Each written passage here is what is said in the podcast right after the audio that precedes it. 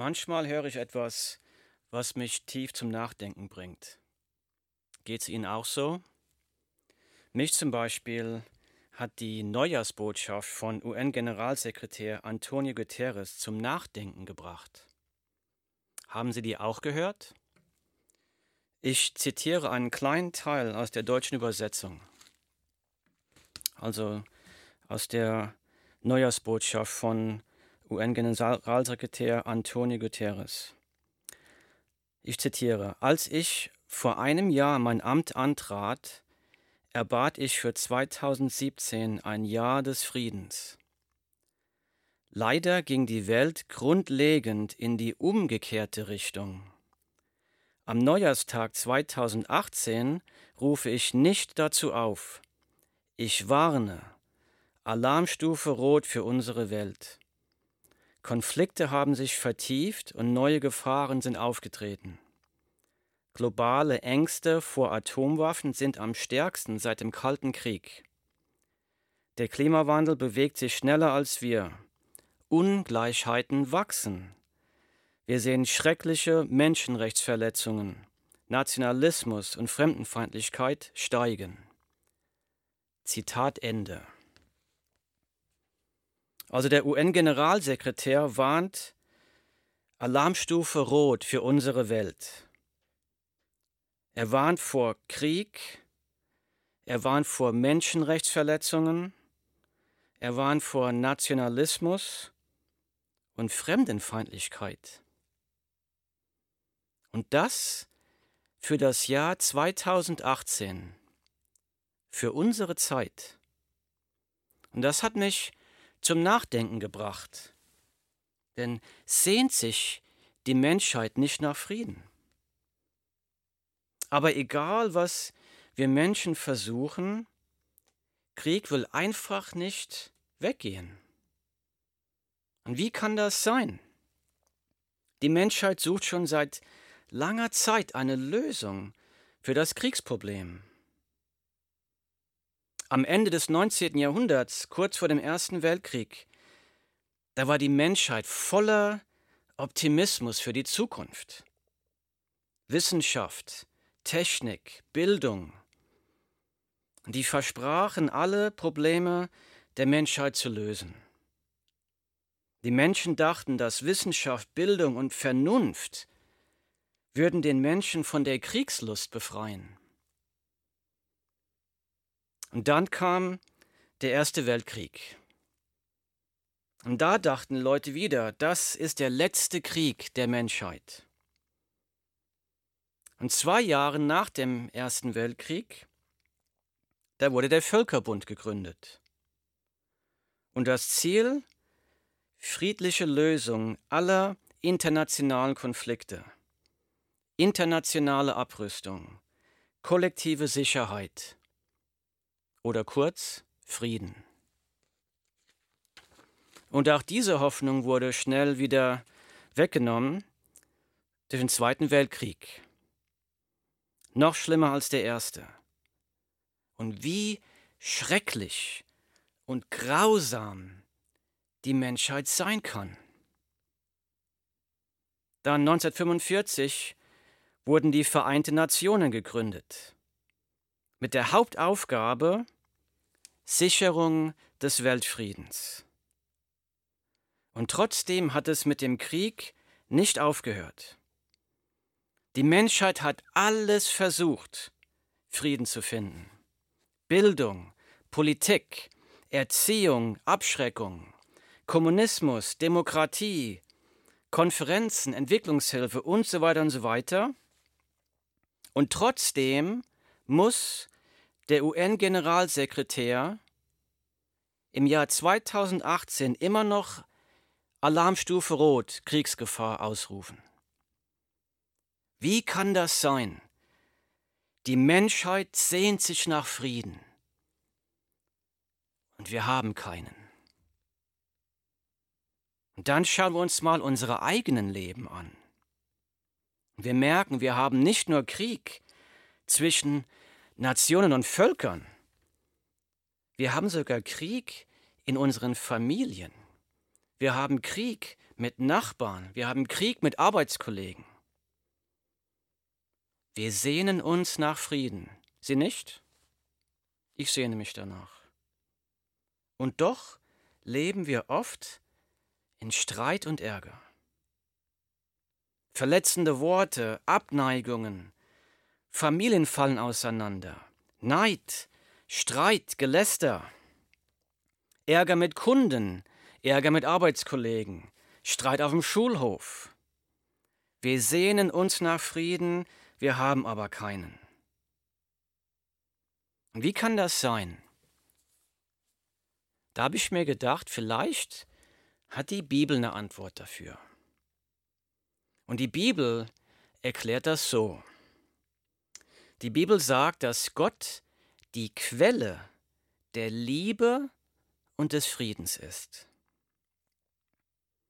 Und die Bibel sagt auch, dass die Menschheit sich von Gott abgewendet hat.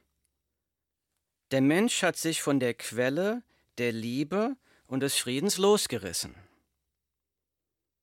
Und die Bibel sagt sogar, dass wir Gott den Krieg erklärt haben. Sie glauben mir nicht? Das steht in der Bibel. Ich lese mal Römer Kapitel 8, Vers 7. Ich lese. Denn der menschliche Eigenwille steht dem Willen Gottes feindlich gegenüber. Denn er unterstellt sich dem Gesetz Gottes nicht und kann es auch nicht. Ich lese nochmal Römer 8, Vers 7. Denn der menschliche Eigenwille steht dem Willen Gottes feindlich gegenüber. Denn er unterstellt sich dem Gesetz Gottes nicht und kann das auch nicht. Zitat Ende. Also hier steht in der Bibel, dass der freie Wille des Menschen Gott feindlich gegenübersteht. Mein freier Wille hat sich mit Gott angelegt? Da läuft es mir eiskalt den Rücken runter. Der menschliche Eigenwille sagt, ich will frei sein von Gott. Ich will tun und lassen, was ich für richtig halte. Ich will Gott nicht. Gott ist mir lästig. Ich brauche keinen Gott. Und die Bibel sagt also, dass wir der Quelle der Liebe und des Friedens den Krieg erklärt haben. Und kein Wunder, dass es keinen Frieden bei uns gibt. Jetzt mag jemand sagen, hör mal, Timo, wie kann die Bibel behaupten, dass jeder Mensch Gott den Krieg erklärt hat? Das ist so eine unerhörte Behauptung. Und vielleicht sagt einer jetzt auch, ich tue mein Bestes, um gut mit meinen Mitmenschen zu leben. Ich zahle Steuern, ich habe noch nie jemandem etwas zu Leide getan, ich bin ein guter Mensch. Am menschlichen Maßstab gemessen mögen Sie ein guter Mensch sein, das will ich Ihnen gar nicht abschlagen. Verglichen mit anderen Menschen mögen Sie vielleicht sogar ein sehr guter Mensch sein. Aber ich möchte Sie jetzt mal einladen, sich die folgende Frage ganz ehrlich zu stellen. Und ich frage Sie nicht, um Sie zu verurteilen. Ich frage Sie aus Liebe. Sie werden später sehen, wie ich das meine. Also hier ist die Frage, die, die ich Sie einlade, sich selbst zu fragen. Steht mein Eigenwille Gottes Willen feindlich gegenüber? Steht mein Eigenwille, mein freier Wille Gottes Willen feindlich gegenüber? Und um diese Frage wirklich richtig beantworten zu können, müssen wir uns erst einmal anschauen, was der Wille Gottes überhaupt ist. Und das können wir in der Bibel an den zehn Geboten sehen. Und ich will nur einmal ein paar von diesen zehn Geboten anschauen hierfür. Und das ist keine bestimmte Reihenfolge, ich habe einfach mal so ein paar Gebote rausgesucht. Zum Beispiel Nummer eins: Du sollst nicht lügen. Haben Sie schon mal gelogen? Also ich bin da schuldig, das muss ich ganz ehrlich sagen. Dann nächste Gebot. Du sollst nicht stehlen. Haben Sie schon mal etwas mitgehen lassen? Handtücher im Hotel? Oder den Staat bei der Steuererklärung bestohlen? Du sollst nicht stehlen. Ein anderes Gebot lautet, du sollst nicht Ehe brechen. Und die Bibel beinhaltet darin Sex vor der Ehe, Sex außerhalb der Ehe. Und Jesus sagt sogar in der Bibel, ich zitiere, wer eine Frau ansieht, um sie zu begehren, der hat in seinem Herzen schon Ehebruch mit ihr begangen. Das ist aus ähm, Matthäus Kapitel 5, Vers 28. Also die Bibel stellt Sex mit Augen dem körperlichen Ehebruch gleich. Nächstes Gebot. Du sollst den Namen Gottes nicht missbrauchen. Und wie oft gehen wir leichtfertig mit Gottes Namen um? Wie oft rufen wir, mein Gott, als Fluch, wenn uns irgendwas nicht passt? Du sollst den Namen Gottes nicht missbrauchen. Ein anderes Gebot lautet, du sollst deinen Vater und deine Mutter ehren. Wie oft machen wir das nicht? Wie oft beleidigen wir unsere Eltern? Wie oft schieben wir sie in eine Ecke und sind ungehorsam? Du sollst deinen Vater und deine Mutter ehren. Noch ein anderes Gebot heißt, du sollst nicht töten. Und Jesus hat über dieses Gebot gesprochen. Und ich lese mal die Worte von Jesus aus Matthäus Kapitel 5, Verse 21 und 22 vor. Und ich lese. Ihr habt gehört, dass es im Gesetz von Mose heißt, du sollst nicht töten. Wer einen Mord begeht, wird verurteilt. Ich aber sage, schon der, der nur zornig auf jemanden ist, wird verurteilt. Wer zu seinem Freund sagt, du Dummkopf, den erwartet das Gericht. Und wer jemanden verflucht, dem droht das Feuer der Hölle. Zitat Ende. Das waren die Worte von Jesus Christus aus Matthäus Kapitel 5, Verse 21 und 22. Jesus sagt also ganz klar, in Gottes Augen ist Streit und Beleidigungen und Hass genauso schlimm wie Mord. Und das kann man zum Beispiel so sehen, wenn ich schon einmal über jemanden gedacht habe oder gesagt habe, dem würde ich am liebsten den Hals umdrehen. Das heißt, dass ich mir wünschte, dass diese Person tot wäre. Oder wir sagen, der ist für mich gestorben. Oder den werde ich nie wieder angucken. Den kann ich nicht ausstehen. Und Jesus sagt, dass diese Gedanken und diese Aussagen in Gottes Augen so schlimm sind wie Mord. Ich gucke mir noch ein einziges Gebot an, und zwar das letzte, da steht in der Bibel, du sollst den Besitz deines Nächsten nicht begehren, weder sein Haus, seine Frau, seinen Sklaven, seine Sklavin, sein Rind, seinen Esel oder sonst noch etwas, das deinem Nächsten gehört. Waren Sie schon einmal neidisch auf jemanden?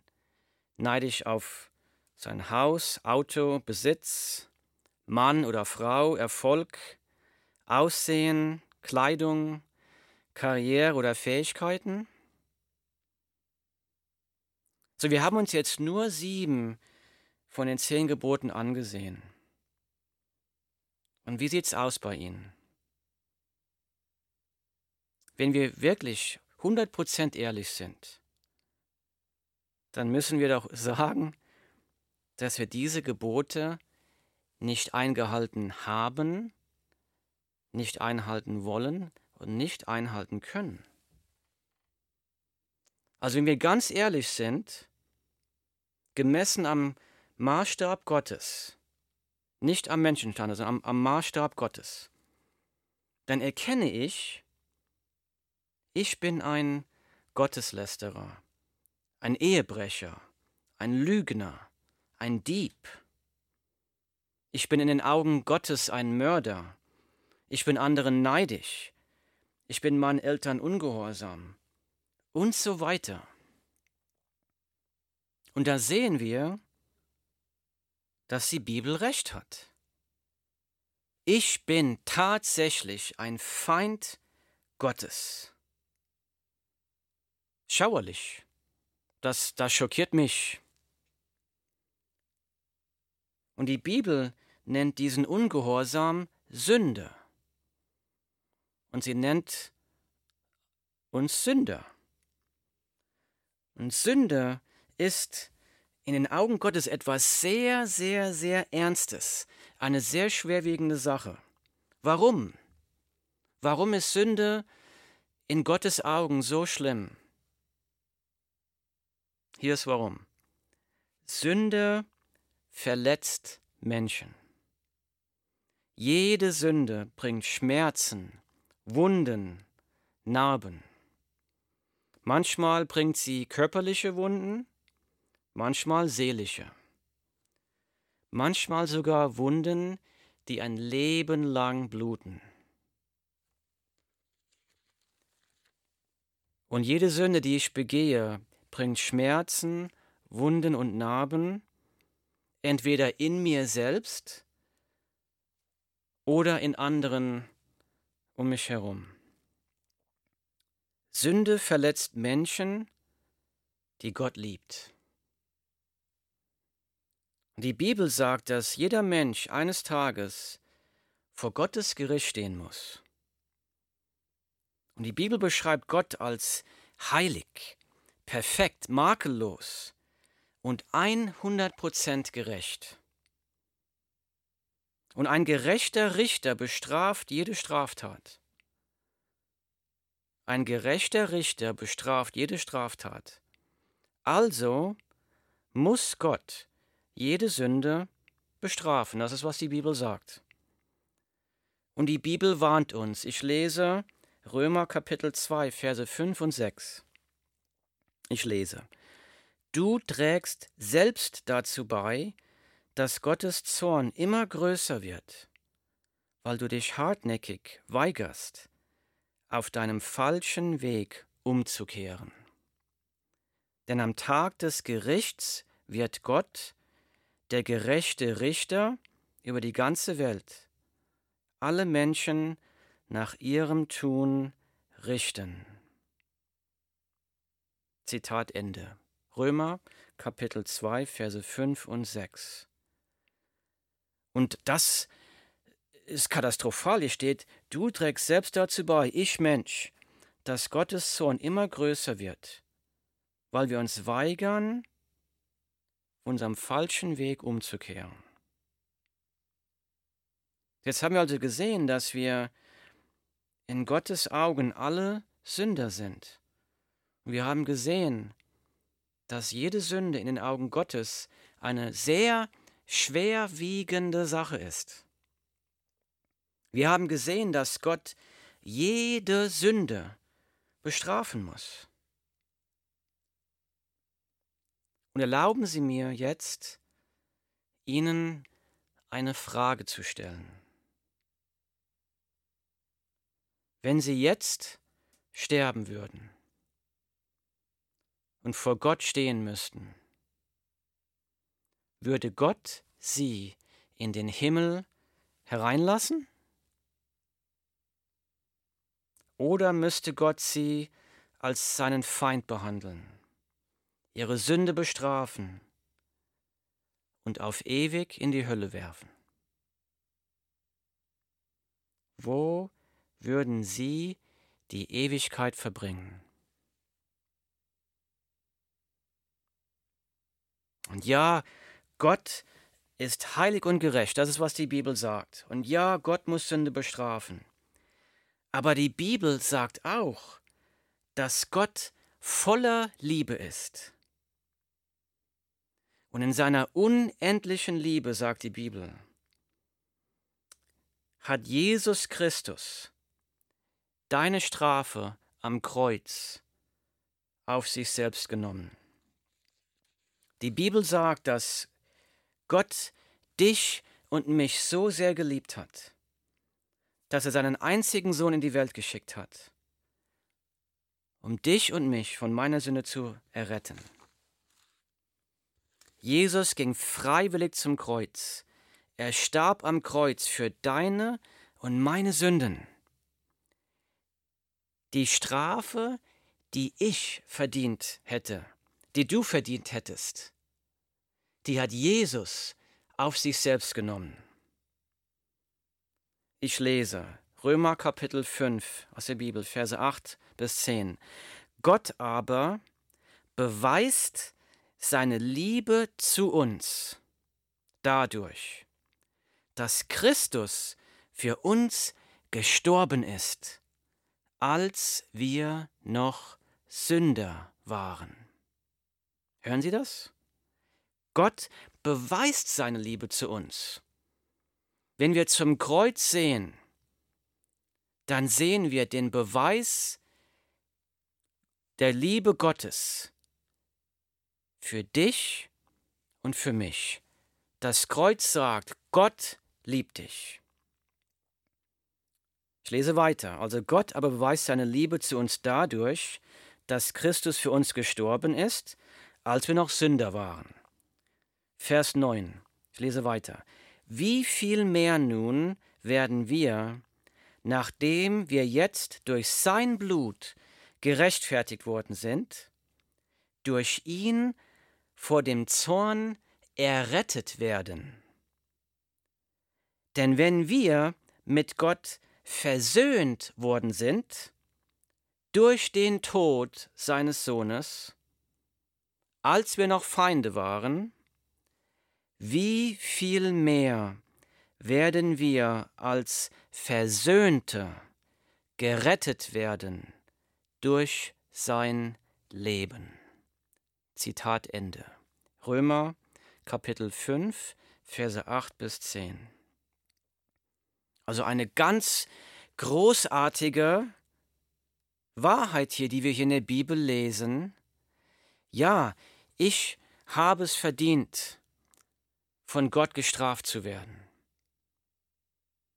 Aber Gott liebt dich und mich mehr, als wir es uns je vorstellen können. Jetzt fragt einer, äh, das verstehe ich nicht ganz, warum muss Jesus für mich sterben? Wie, wie funktioniert das? Warum? Und ich versuche das mal so zu erklären. Die Bibel beschreibt Gott als 100% gerecht. Das bedeutet, dass Gott jede Straftat, jede Sünde bestrafen muss. 100% gerecht. Die Bibel sagt aber auch, dass Gott 100% barmherzig ist, gnädig liebevoll, voller Gnade vergebend. So, wie kann Gott 100% gerecht sein und 100% barmherzig? Ich will es mal so versuchen zu erklären. Nehmen wir mal an, ich hätte ein Auto gestohlen und dann das Auto kaputt gefahren. Natürlich wird mich jetzt der Besitzer dieses Autos vor Gericht bringen. Und der Richter muss jetzt richten. Wäre der Richter gerecht, dann würde er sagen, Timo, du bist schuldig, du hast das Auto gestohlen, dafür musst du bestraft werden. Das wäre 100% gerecht, es wäre nicht barmherzig. Würde der Richter sagen, Timo, ich weiß, du hast das Auto gestohlen, aber ich lasse dich laufen ohne Strafe. Dann wäre das 100% barmherzig, aber nicht gerecht. So, Gott ist aber 100% barmherzig und gleichzeitig 100% gerecht. So wie kann das sein? Das ist genauso wie in dem Beispiel. Gott würde sagen, Timo, du hast das Auto gestohlen. Du bist schuldig. Und ich werde dich zur Gefängnisstrafe bestrafen. Das wäre 100% gerecht. Aber, dann würde der Richter sagen, aber es ist nicht du, der ins Gefängnis muss, ich gehe selbst ins Gefängnis. Das wäre 100% barmherzig. Und so ist es mit Gott. Ich stehe vor Gott als Sünder. Und ein gerechter Gott muss mich bestrafen. Aber der barmherzige Gott will mich von dieser Strafe befreien. Und deshalb sagt Gott, ja, Timo ist schuldig, aber die Schuld, die Strafe für Timo, die werde ich auf Jesus, meinen Sohn, schicken. Ich bezahle die Strafe selbst für Timo. Was für eine wunderbare, frohe Botschaft, dass Gott uns, dir und mir vergeben möchte. Wir sehen in der Bibel diese, wunderbar, diese wunderbare Rettungsaktion von Jesus Christus. Jesus kam als Mensch in die Welt vor 2000 Jahren. Sohn Gottes, 100% Mensch, 100% Gott. Und die Bibel beschreibt, dass er ein Leben ohne Sünde gelebt hat, ein perfektes Leben. Und dann ging er freiwillig zum Kreuz, um für deine und meine Sünden zu sterben, um uns von unseren Sünden zu retten. Und warum? Weil er dich liebt. Jesus wäre sogar zum Kreuz gegangen, wenn du der einzige Mensch auf der Welt wärst. Dann wäre er für dich gestorben. So, jetzt wissen wir, was die Bibel sagt, aber wie kann ich diese Erlösung oder diese, diesen Freispruch meiner Sünde erfahren? Und die Bibel sagt ganz klar, dass wir uns das nicht erarbeiten können. Wir können diese Vergebung der Sünde nicht durch religiöse Leistung bringen, vielleicht durch Mitgliedschaft in der Gemeinde oder durch Kirchensteuer oder durch irgendwelche religiösen Aktivitäten, gute Taten. Die Bibel sagt, dass die Erlösung durch Jesus Christus ein freies Geschenk, ein unverdientes Geschenk Gottes ist, für dich und für mich.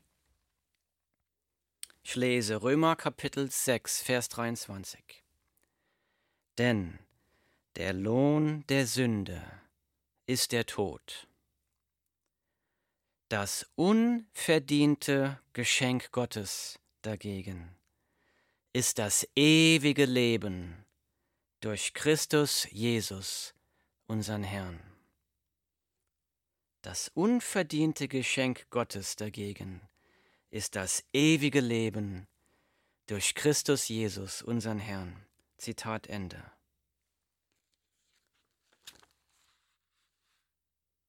So, das bedeutet, dass jeder Mensch in seinem Leben eine Entscheidung treffen muss. Welche Entscheidung? Was muss ich tun?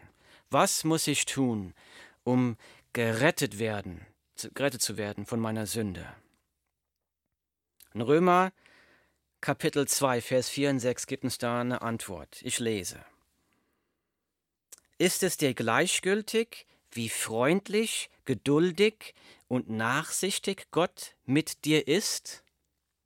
Siehst du nicht, wie Gottes Freundlichkeit dich zur Umkehr bewegen will? Vers 5 Aber nein, du trägst selbst dazu bei, dass Gottes Zorn immer größer wird, weil du dich hartnäckig weigerst, auf deinem falschen Weg umzukehren.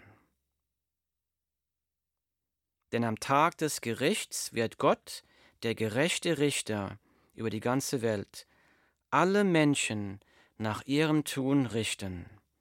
Zitat Ende. Das war Römer Kapitel 2, Verse 4 bis 6. Die Bibel ruft uns zur Umkehr. Die Bibel sagt, kehre von Herzen zu Gott um. Ich will keine Religion. Jesus kam nicht, um eine Religion zu gründen. Jesus kam, um Frieden zu machen zwischen dir und Gott. Dass die Türen auf sind, die Arme Gottes auf sind für dich und für mich.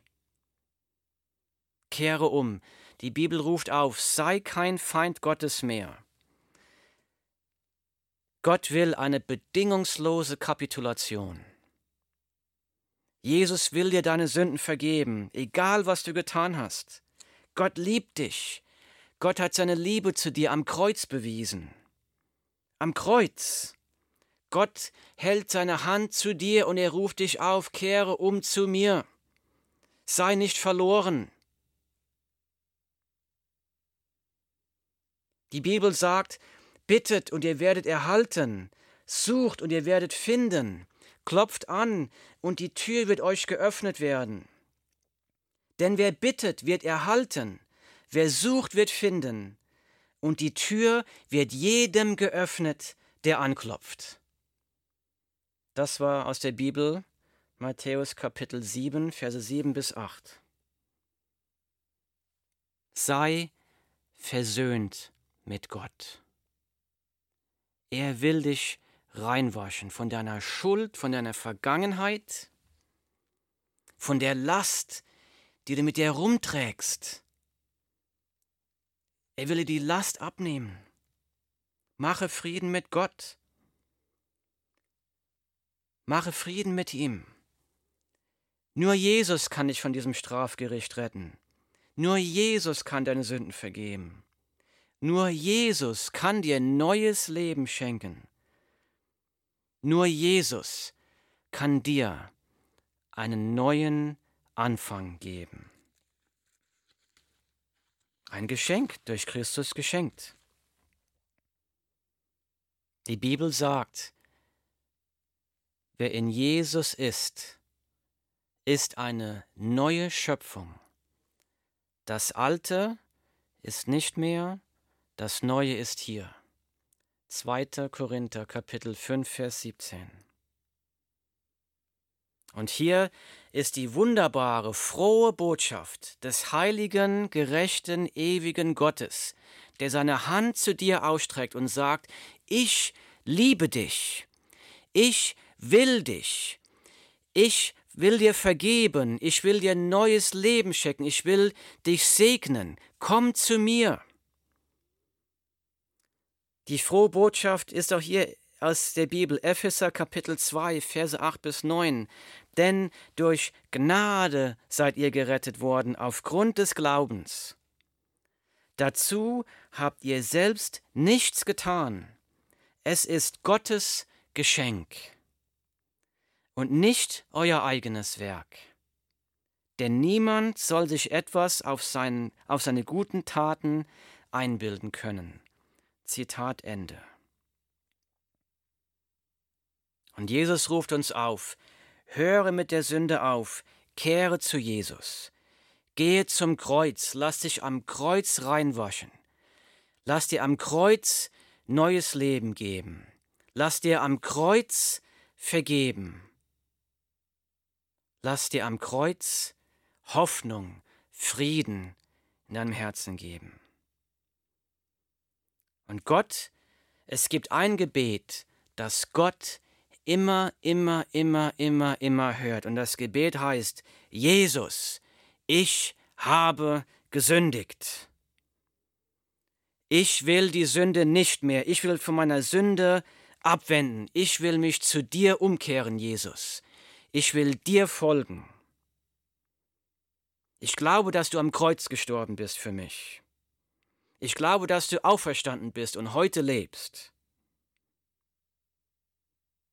Ich glaube, dass dein Blut meine Sünden reinwaschen kann. Und das ist ein Gebet, das Gott immer hört und antwortet. Und die Frage ist jetzt,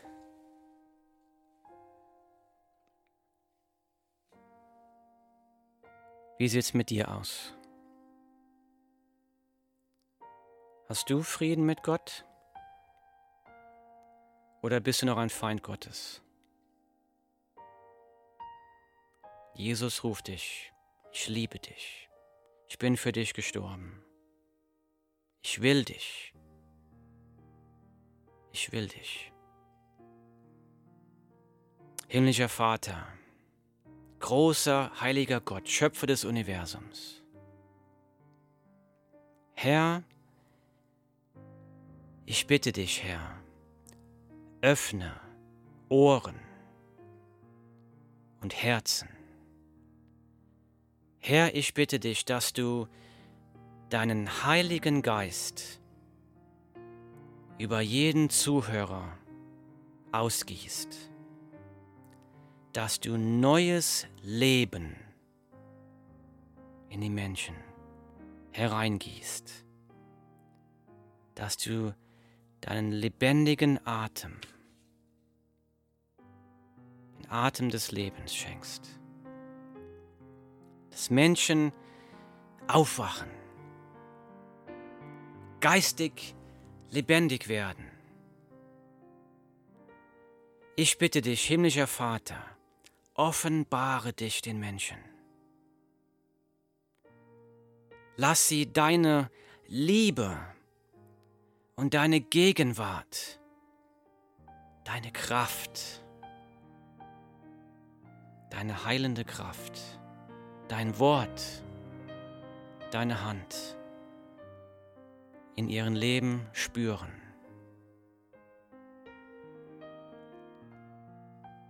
Herr, ich bitte dich, dass du die Menschen zu Jesus ziehst. Herr, segne unser Land. Segne unser Land, Herr. Segne Deutschland. Lass deinen Frieden, deinen Heiligen Geist auf uns kommen. Ziehe uns zu dir, verherrliche dich, Herr. Wir bitten das im Namen von Jesus Christus. Amen.